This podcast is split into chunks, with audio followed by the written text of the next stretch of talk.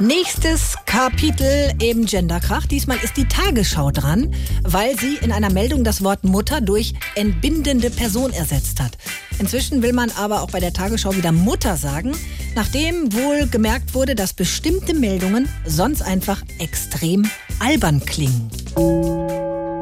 Hier ist das erste deutsche Fernsehen mit der Tagesschau.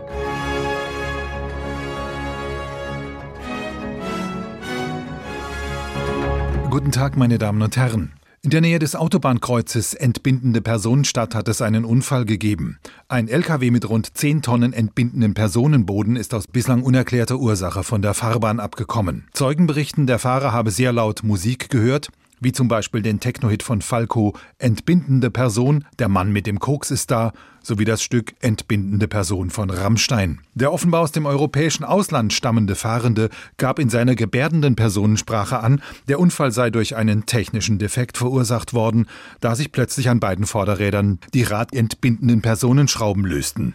Er selbst sei ein sehr besonnener und gewissenhafter Mensch, der, wie es in den zehn Geboten steht, stets Vater und entbindende Person ehrt und auf dieser schönen entbindenden Person Erde bislang noch keiner Fliege etwas zuleide getan hat.